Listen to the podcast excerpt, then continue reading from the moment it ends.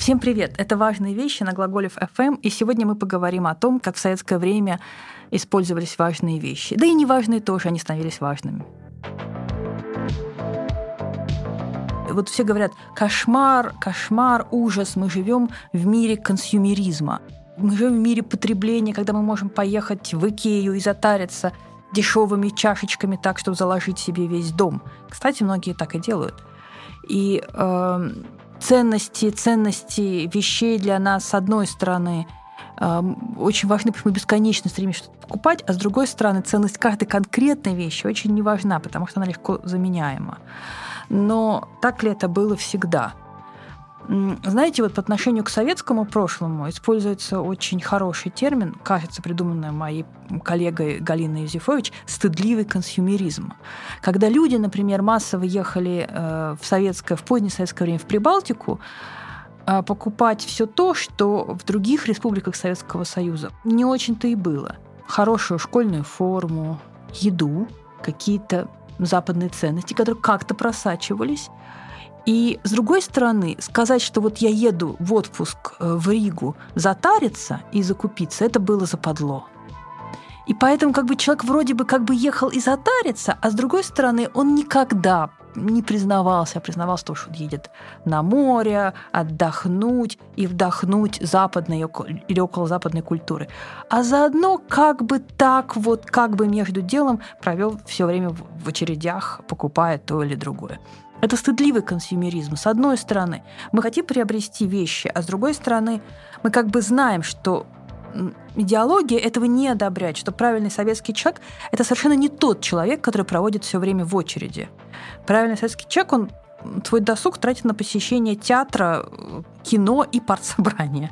Но, тем не менее, мы не можем отменить того, что в советское, в социалистическое время в разных странах те вещи, которые удавалось заполучить, были необычайно важны. Я думаю, что каждый, вот просто каждый, кто жил в советское время, слушает сейчас подкаст, вспомнит бесконечные истории, что можно было сделать из колготок, из старых капроновых колготок, которые уже износились.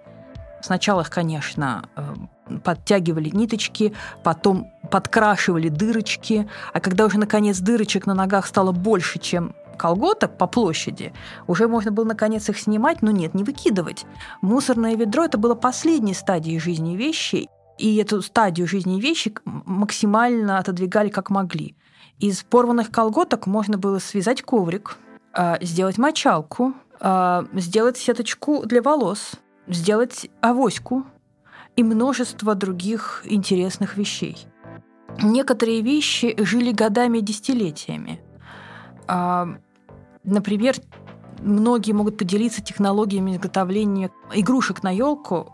Причем эти игрушки очень в редком проценте случаев были реальными игрушками, потому что игрушек было на елку не очень много, их было сложно купить. Их берегли как зеницу ока десятилетиями. А все остальное это были поделки, получившие вторичную жизнь из списанных домашних вещей.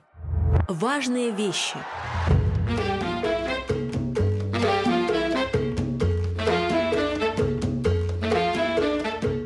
Знаете, я много лет прожила на Кубе. Я это наблюдала э, в полный рост. А, бывший бессменный правитель Фидель Кастро, он был настолько же плохим э, экономическим руководителем, сколько отличным политическим деятелем. И он имел свои взгляды на что, что можно ввозить на Кубу, что нельзя. Он постоянно ограничивал кубинцев а, в ввозе вещей. Но, кроме того прочего, Куба вообще и остров. Не очень-то ты многое привезешь, даже если тебе можно. И вот эм, в дело шло все. Советский Союз поставлял на Кубу огромное количество техники. А Фидель Кастро очень не любил э, и даже какие-то года запрещал ввоз вентиляторов. Что делают делали ушлые кубинцы. Э, старая советская машина Эврика. Та самая, которая, когда в ней стираешь, она издает такой звук, как будто у тебя в ванной стартует ракета уже на Марс. Когда, наконец, машина Эврика отслужила свое, ее мотор аккуратно э, вынимается, и лопасти с мотором превращаются в большой вентилятор. Он отлично продувает большой кубинский дом – вот вам, пожалуйста, вторая жизнь важной вещи. А когда и этот вентилятор сломается, его можно использовать на что-то другое.